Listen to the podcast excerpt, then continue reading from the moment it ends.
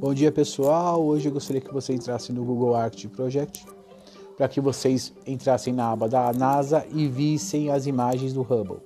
O Hubble é um telescópio de reflexão, ao invés de lentes, ele usa espelhos esféricos para captar e ampliar a luz que chega até nele.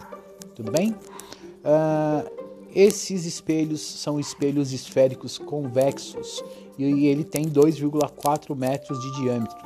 Por que, que eu usei isso como exemplo? Para que eu possa explicar as características de um espelho esférico convexo.